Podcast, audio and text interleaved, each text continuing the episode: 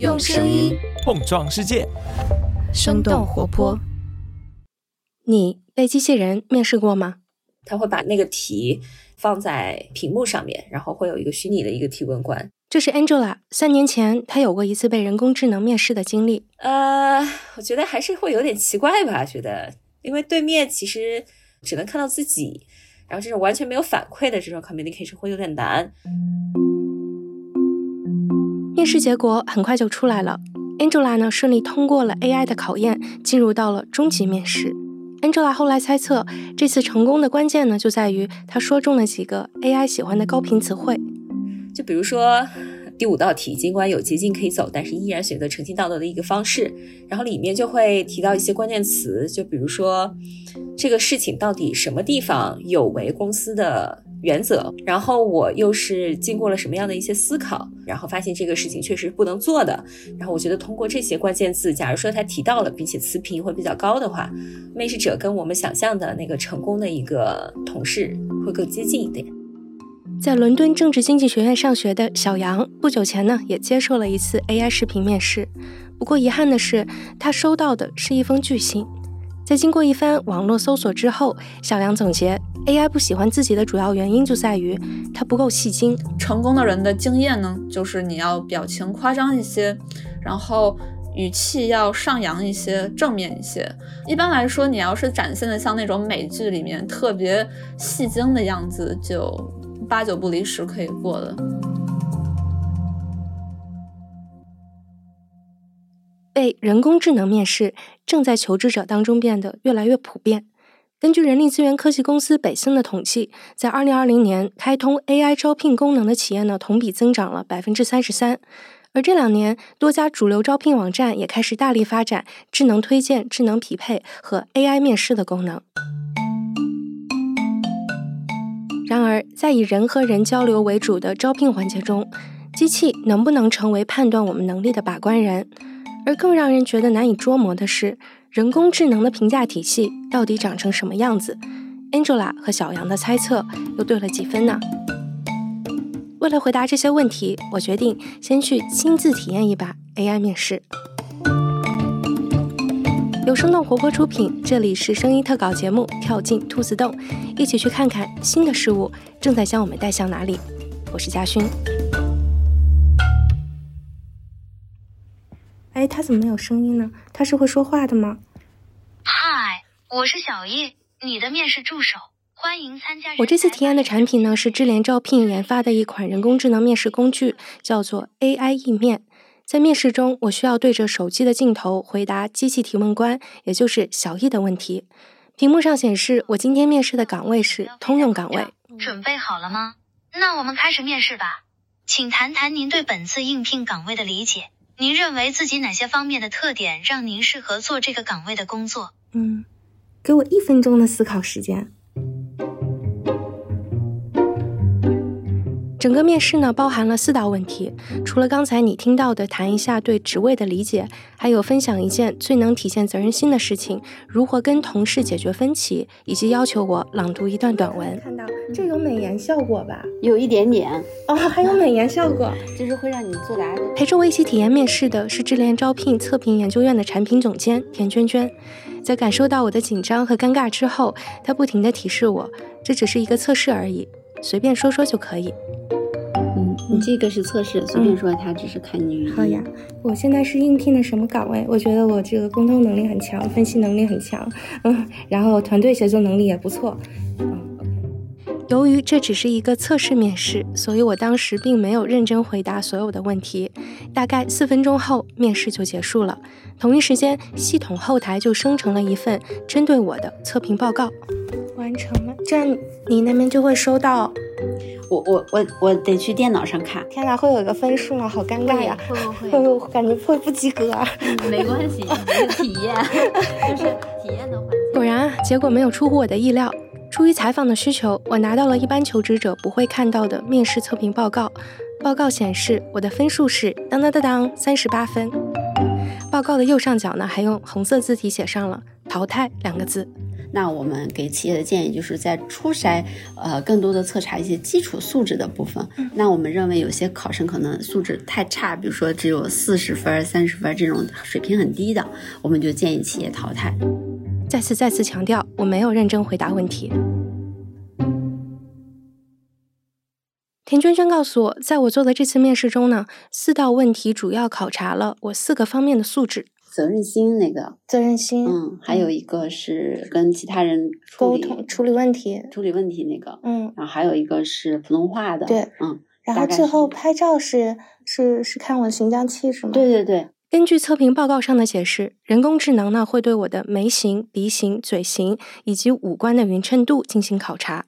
田娟娟介绍，一般企业在招聘特定岗位，比如说前台或者销售人员的时候，就会把颜值设置为考察维度之一。当然，具体考察什么素质，是需要企业在发出面试邀请前提前选择好的。基本上常见的一些岗位，在我们的库里都会有一个素质模型去考察。其实我们的后台有五十多个这个考察素质维度，它会通过不同的组合和匹配方式去考察不同的岗位。接下来，人工智能开始工作。当我们说这个岗位的人需要考察一些市场洞察能力、判断能力、人际沟通能力的时候，这几个素质维度后面拽着的那些小题目就会被自动搜索和识别。当你回答完机器给你挑选的一道问题之后，打分环节开始。在这之前，人工智能通过学习大量的真实面试案例，已经搭建出了一个优秀回答的模型库。田娟娟解释，影响分数高低的因素之一在于你跟模型的相似程度。那对于这道题的回答来说，我们告诉嗯机器人，我说，嗯，如果他回答到了以下十五个方面，那他的沟通能力是非常强。嗯，那这十五个方面，比如说他沟通的意愿突出，他沟通的嗯表达技巧好，他沟通的结果非常突出，那可能他是一个完全覆盖到了所有沟通效果点的一个人。那可能会得一个很高分。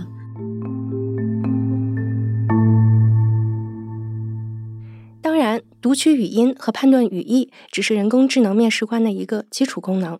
在面试的过程中呢，人工智能还会不断的给你拍照，去捕捉你的表情，你是兴奋的还是慌张的，也直接影响你最终的得分。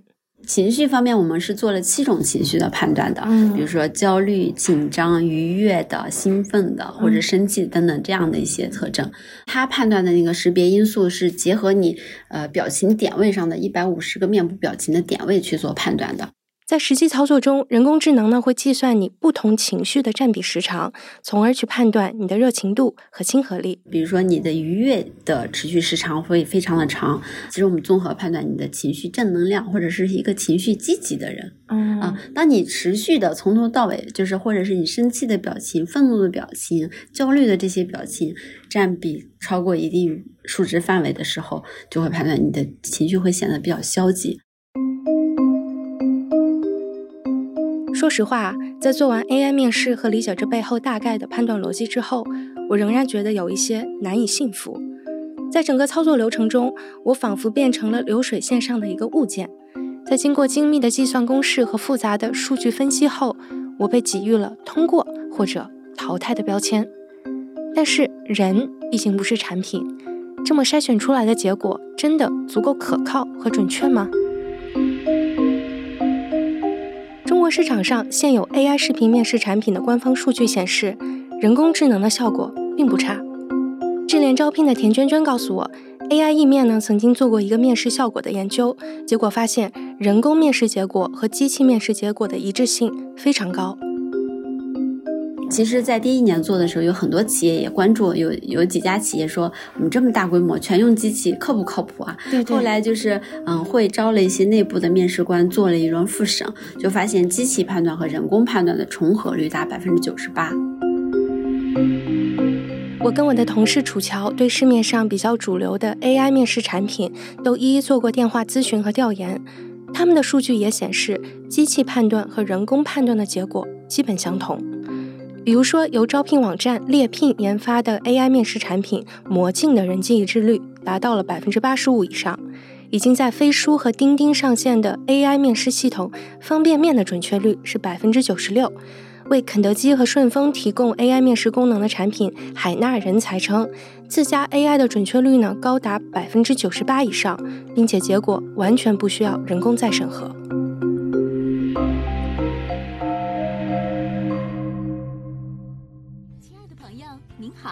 我是 AI 德贤招聘官 Molly。接下来的面试 AI 德贤招聘官是一家专注于研发 AI 视频面试技术的公司。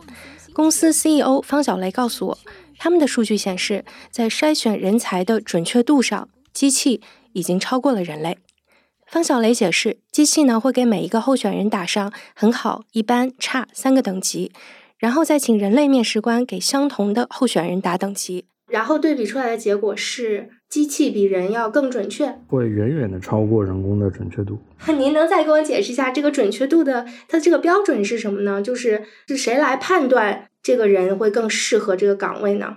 这里面有涉及到非常多的一些我们的商业秘密，所以我们一般不会跟公众去解释，就是我们如何来去做这个实验的细节的。方小雷后来在采访中告诉我，在准确度上，机器 PK 人类胜出了二十个点。他解释，在现实情况中，大型企业在校招季的时候，一天可能要进行上百次面试，面试官呢难免会因为疲惫而影响自己的判断。另外，不同的面试官有不同的意见，主观偏见和歧视更是难以避免。而这些短板，恰恰是人工智能可以弥补的。因为人类面试官是很难保持客观公正的，所以呢，很多时候呢，都是运气比较好的人，那么有机会进入到后续的面试。那么 AI 面试官对于候选人的判断，其实是给到候选人一个很好的公平公正的机会，去在一大群的候选人中脱颖而出。在互联网大厂做过 HR 的小方给我讲过这样一个例子。他说，假设公司准备招聘一个 Java 工程师，职位放出后呢，总共收到了一千份简历。在经过第一轮简历初筛之后，五百份简历进入到了下一轮的视频面试。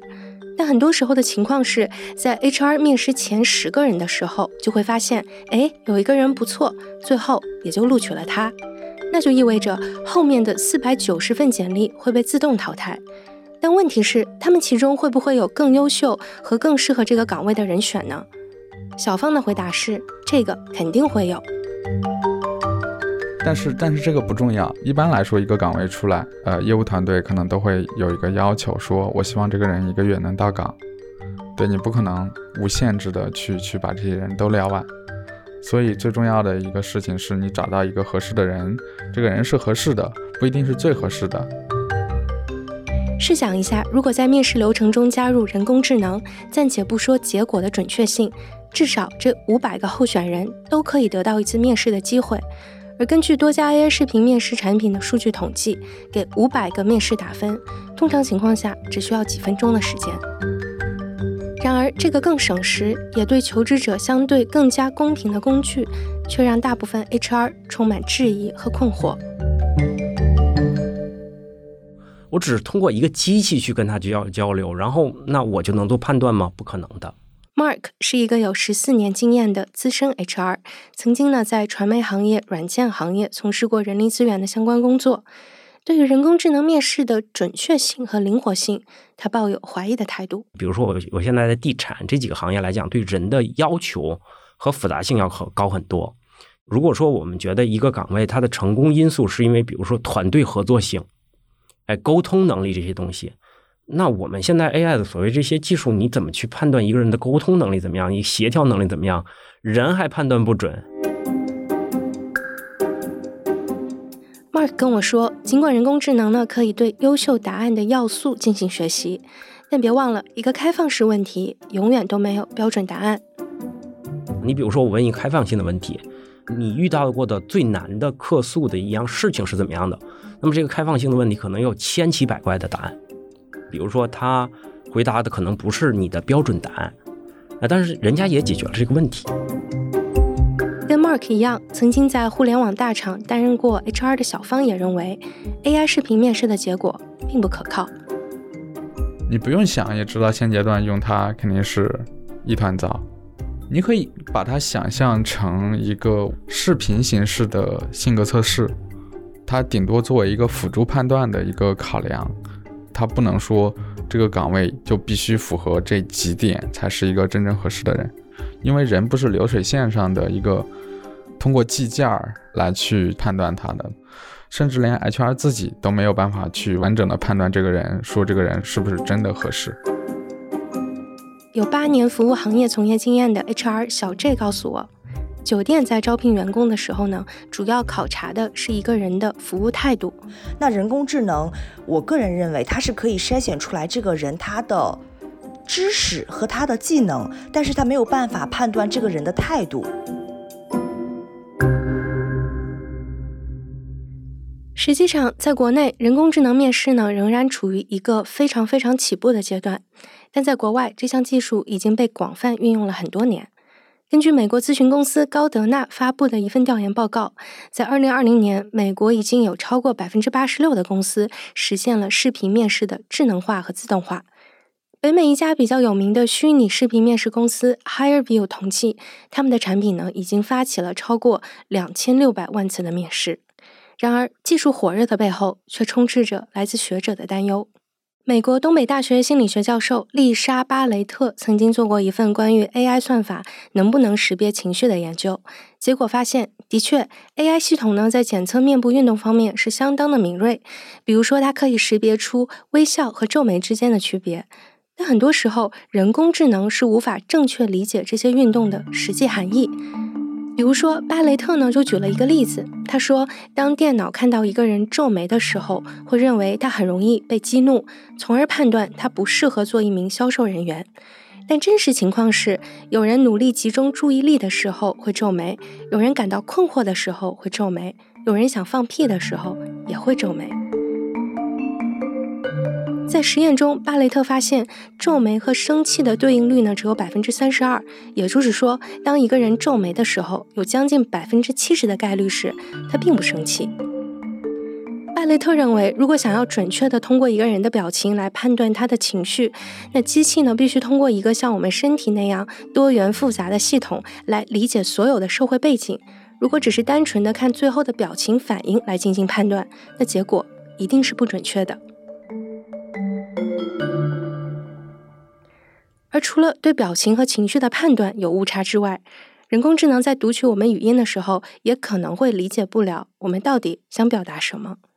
智联招聘的田娟娟告诉我，对一个回答进行解析，其实是一个极其庞大的工程。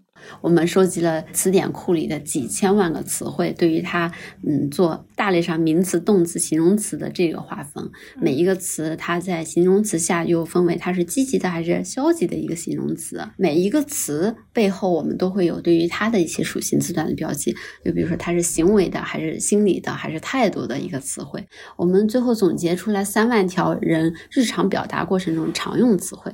但是这远远不足以覆盖所有候选人的词汇量，而这呢，也只是机器识别语义的第一步而已。因为语句放在句子里，它的意思就不一样了啊，所以现在持续还在攻克的难题，就是属于语言放在句子里，怎么让它的意思和被我们判断出来那个信息体现的更完整。尽管 HR 们不大相信人工智能的筛选能力。但他们并不拒绝在招聘环节中引入 AI。在他们看来，当一个职位所需要的技能是可以被标准量化的时候，机器自然比人的效率和准确度要高得多。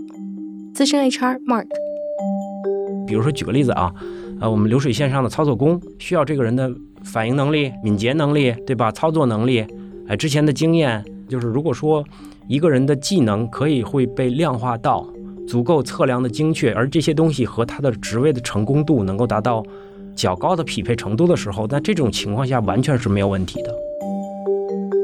而在招聘的另外一端，庞大的求职者群体有着跟 HR 们不同的感受。相比于 AI 到底是怎么运作的，他们更在意企业在招聘信息上的透明和公开度。在节目开头出现过，同时也正在找工作的小杨。公司应该提前告知，它的这个评分是完全基于算法的，以及告诉我们算法会基于你的面部表情、你的语气，就是告诉我们更加多的信息，不要搞这么多的信息不对称吧。那么，企业需不需要提前告知求职者面试的性质，甚至是判断标准背后的算法逻辑呢？在采访中，我发现大多数企业在发出面试邀请的时候，不会直截了当的告诉候选人，我们这个呢不仅是机器来读问题，还是机器给你打分。比如说，在智联招聘的 AI 意面的面试正式开始之前，会有这样一个流程：田娟娟。这个邀请呢是以手机短信的方式发给候选人的。那同时呢，他会要求你登录一下地址，会有一个链接，这个地址是一个小程序的链接地址。我回去看了一下，当时在做测验的时候收到的短信内容，大概就是叉叉叉公司通知您参加面试，请在叉叉叉的时间里完成。面试前呢，请先完成设备测试，保证设备正常，祝您面试顺利。然后呢，会有一个点击进入面试的网址。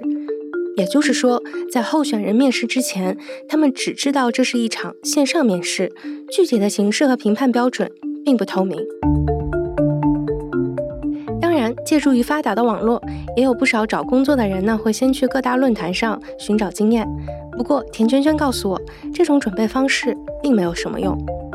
我我举个例子，比如说招商银行的什么管培生这个岗位特别的火，然后他们就会在网上分享，就这就五个题，你提前准备好就行。就很多人可能是去背题的，哦，但是嗯，那就准备错了，因为题 库里是有很多题可以随机调取的，除非你这是同一场同一批次一起考的题是一样的，你下一场考绝对是不一样的题。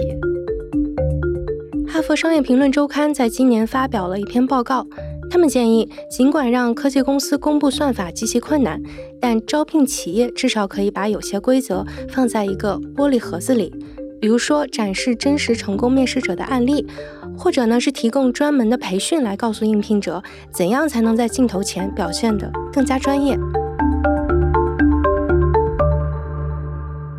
在国内，大部分 AI 面试被应用的场景呢，还停留在人才招聘的第一轮面试中。根据我的了解，现在不是所有行业都对 AI 面试保持着开放的态度。接纳度比较高的行业呢，包括金融、银行、通信和互联网。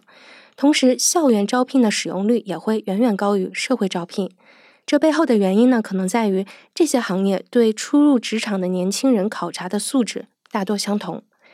多家研发人工智能面试的公司告诉我，现阶段 AI 不会把他不认可的候选人从后台中直接删掉，企业呢仍然可以复查人工智能给出的建议。那么，十年、二十年后呢？被机器面试和打分会变成我们找工作的新常规吗？我采访到的 HR 们觉得，这个完全有可能。而找工作的我们，对于人工智能面试官呢，有着更复杂的情感。不久前，一个叫做 Ryan 的美国年轻人分享了一件发生在自己身上的趣事。他说，他申请了亚马逊仓库拣货员的职位，在提交完申请之后呢，亚马逊就给他自动发送了虚拟面试。完成面试的二十分钟后，他就收到了录取的通知。通过这么简单的面试就能成为科技巨头的员工，让 Ryan 兴奋不已。但入职后，Ryan 感到了巨大的不安和困惑。他说：“公司不跟我见面就能相信我有能力来完成这份工作吗？他们真的在乎我这个人吗？”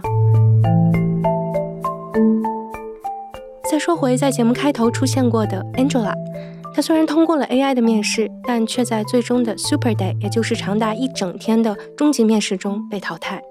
现在，她的角色已经从一个应聘者转变为一家软件公司的招聘人。或许有一天，人工智能会代替他的工作吗？他觉得理论上或许吧，但现实中这个问题早就有答案了。怎么说呢？就人毕竟还是可以去有这个创造力，然后可以去相互关怀。就我们一直在说这个机器的发展，一开始这个工业革命，然后可能会带来这个失业，然后后来又说这个互联网革命又会带来失业，但是现在大家。还都是九九六，不是吗？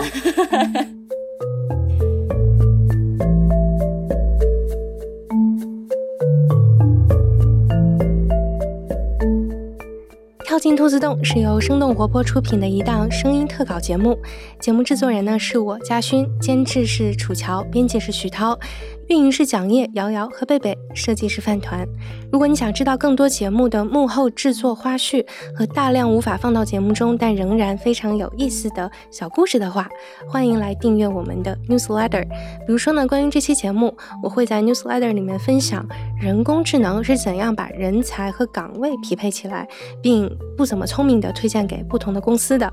你可以在 show notes 里找到具体的订阅方式，也欢迎你关注生动活泼的微信公众号。声呢是声音的声，我们会把每期节目的内容整理成文字发在上面。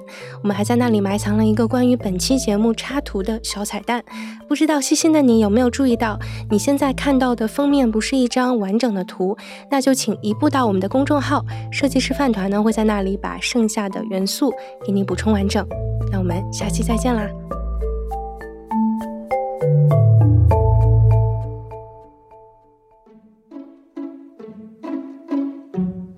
朗读以下短文，准备好后点击开始录制。享受幸福是需要学习的，当它即将来临的时刻，需要提醒。人可以自然而然地学会感官的享乐，却无法天生地掌握幸福的韵律。灵魂的快意。补充一下，补充一下，这个是我在 AI 面试中得分最高的那个板块，就是我的普通话。它显示呢，我是打败了全国百分之九十四点三一的人。不断的训练。简而言之，幸福就是没有痛苦的时刻。人们常常只是在幸福的金马车已经驶过去很远时，才捡起地上的金鬓毛，说：“原来我见过它。”金鬓鬓毛鬓吗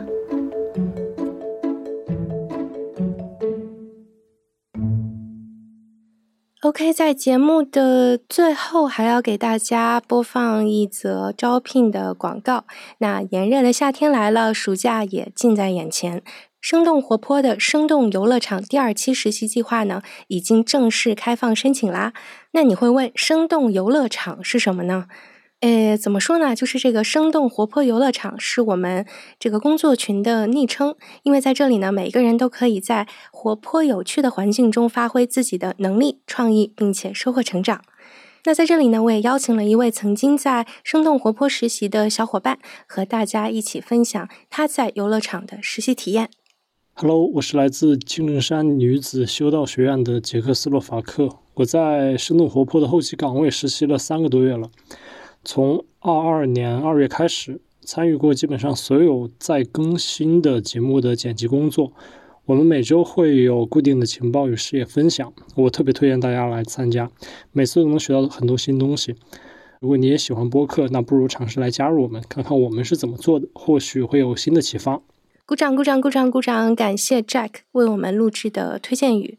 那这次的实习生计划岗位呢，覆盖了生动早咖啡、节目监制、声音后期制作、媒体运营、商务发展，一共五大类别。如果你对制作声音节目感兴趣，并想趁着暑假寻找实习机会，那么就非常欢迎你给生动活泼投递简历，和我们一起做同事。具体的投递方式呢，可以在 show notes 里面找到。投递完成后呢，我们的 HR 都会一一回复。对的，我们不会用人工智能面试来敷衍你，因为我们也没有这个钱来投入。OK，你也可以在我们的微信公众号“生动活泼”的后台回复“实习”，查看更多详情。期待你的加入啦！期待你来跟我做同事哟。